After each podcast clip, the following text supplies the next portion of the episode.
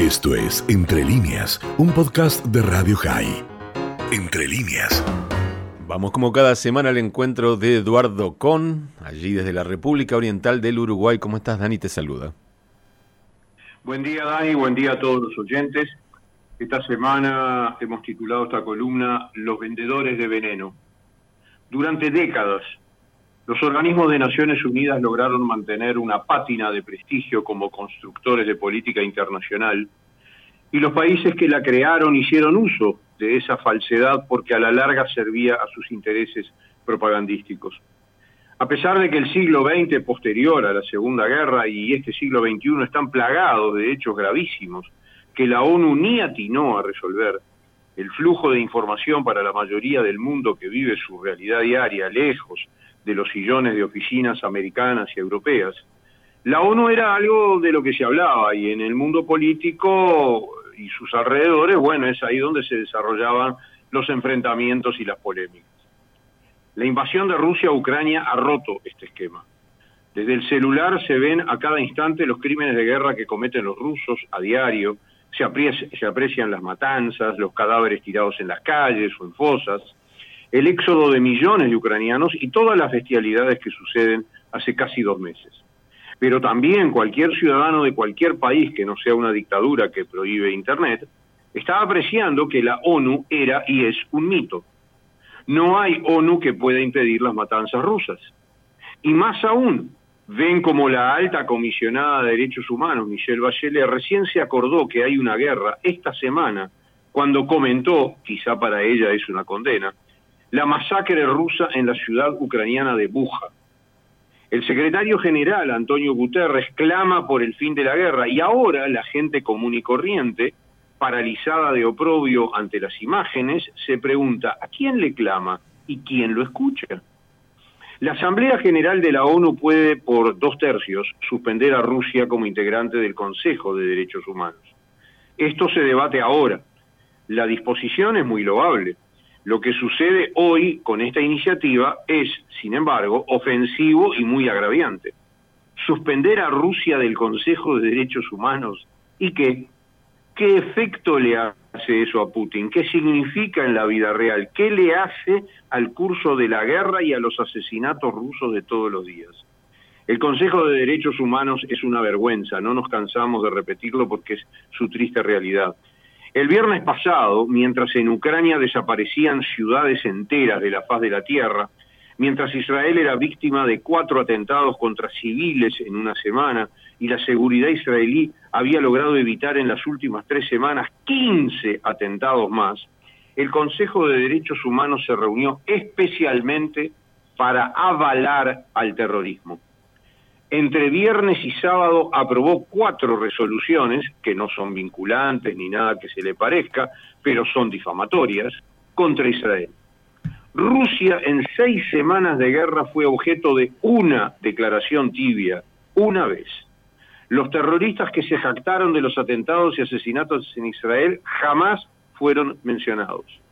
Países que cometen abusos y aberraciones contra los derechos humanos, como Corea del Norte, Irán, Bielorrusia, que es el aliado de Rusia en las atrocidades que se hacen en Ucrania.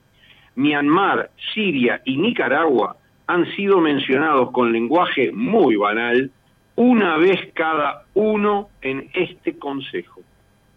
Que China, Cuba, Costa de Marfil, Eritrea, Libia, Qatar, Senegal, Somalia, Sudán y Venezuela, que ni siquiera saben cómo se escribe derechos humanos, condenen a Israel, es parte del ejercicio que estas dictaduras y otras, que no están en el Consejo ahora, pero sí en la Asamblea General, hacen en cuanto a incitar todo el tiempo al odio antisemita y alentar al terrorismo en Medio Oriente y al antisemitismo creciente en Europa, Estados Unidos y América Latina. Pero, pregunta, ¿qué hacen Francia y Alemania uniéndose a estas votaciones como apoyar BDS o embargo de armas? ¿Están tan distraídos con la guerra que lanzó Rusia que se unen a dictaduras para desmerecer aún más de lo que ya está el Consejo de Derechos Humanos? ¿O no están distraídos? Como tampoco lo están Argentina y México, subiéndose a un barco que se hunde en la ignominia.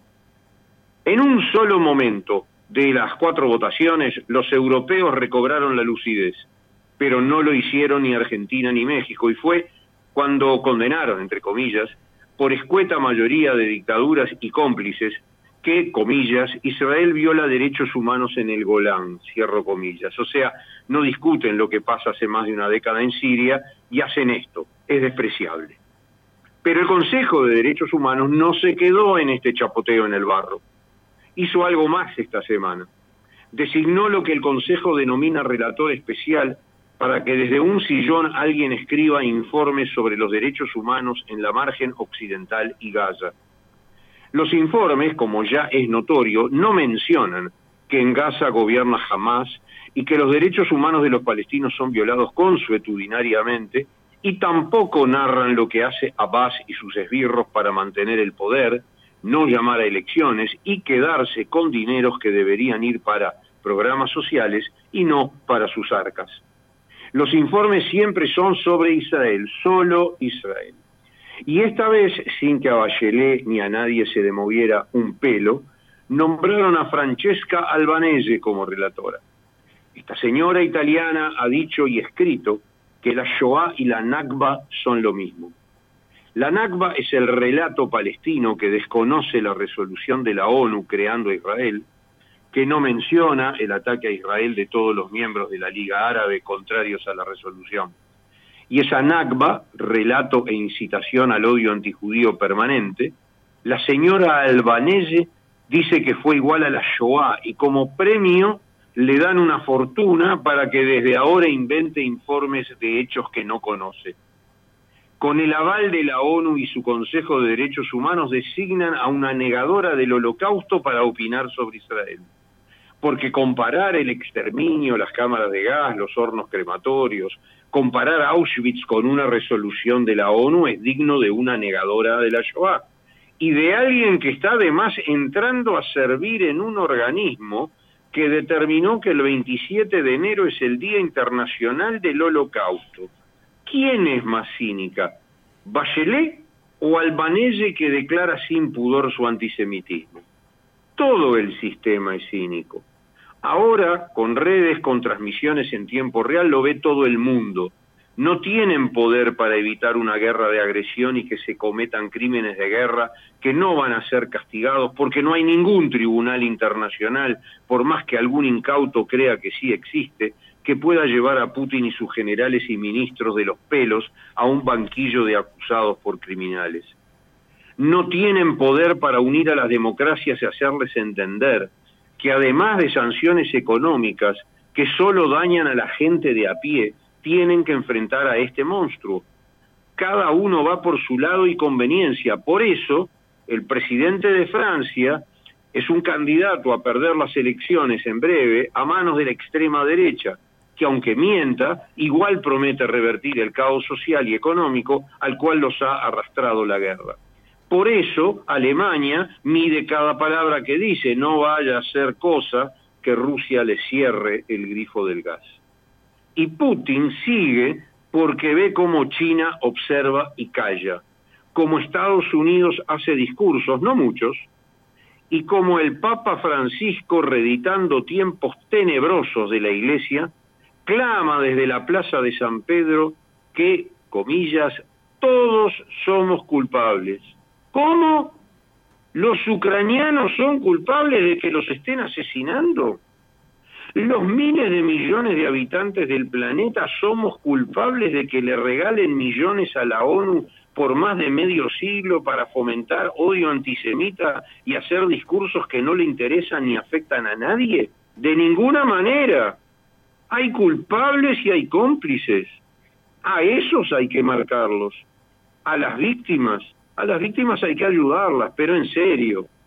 Y por supuesto, no blasfemar. Querido Eduardo, como siempre, un enorme gusto escucharte, leerte, saber que estás allí, para nosotros lo sabes, es un lujo de esos que nos damos cada semana. Desearte el eh, Shabbat Shalom para vos y para los tuyos allí y por supuesto encontrarnos en una semana. Bueno, muchísimas gracias Dani, te mando un abrazo personal, un abrazo a todos los oyentes y que mañana tengan todos Shabbat Shalom y gracias nuevamente por tus palabras.